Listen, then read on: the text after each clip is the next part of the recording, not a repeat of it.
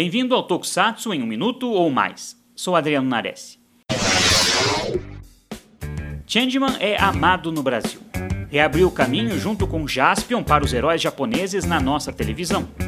Mas Changeman era tão bom assim? Ou nós achamos que a série era tão boa apenas por ser algo da nossa infância e ter um papel importante para a volta do Tokusatsu ao Brasil no final dos anos 80? Pois vamos à polêmica. Changeman foi um bom Super Sentai. Mas não foi o melhor dos anos 80.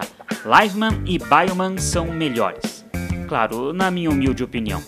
Antes que me atirem pedras, eu não estou dizendo que Changeman é ruim. Muito pelo contrário, é uma série muito boa. Mas quando assisti os Sentais dos anos 80 na ordem em que foram produzidos, fica claro que Liveman e Bioman são os melhores daquela década.